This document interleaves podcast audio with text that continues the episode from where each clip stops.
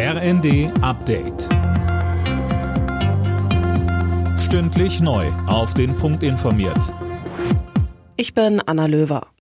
Im Erdbebengebiet in der Türkei und Syrien sind weitere Tote geborgen worden. Mittlerweile sind es über 20.000. Noch immer werden Zehntausende vermisst.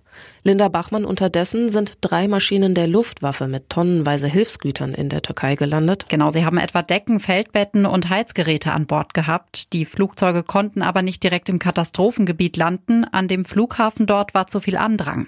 In den nächsten Tagen sollen deutsche Flugzeuge weitere Hilfsgüter bringen. Und auch im Norden Syriens Syriens ist ein erster Hilfskonvoi im von Rebellen kontrollierten Gebiet angekommen.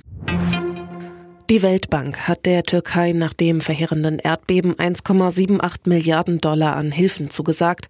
Das Geld soll vor allem den betroffenen Menschen helfen, aber auch in den Wiederaufbau der Infrastruktur fließen.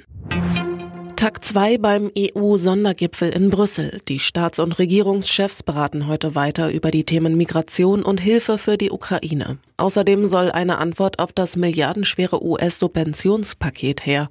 Gisa Weber, worum genau geht's da? Also befürchtet wird, dass Unternehmen aus Europa in die USA abwandern könnten, weil die Bedingungen dort besser erscheinen. Im aktuellen Entwurf der Gipfelerklärung heißt es, staatliche Hilfen für die Industrie müssten einfacher, schneller und besser vorhersehbar werden.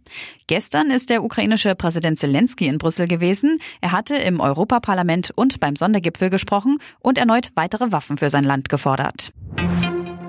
Er hat Hits wie Raindrops Keep Falling on My Head oder Walk On By geschrieben. Jetzt ist der US-Komponist Burt Bacharach im Alter von 94 Jahren gestorben. Im Laufe seiner Karriere gewann er mehrere Grammys und Oscars. Alle Nachrichten auf rnd.de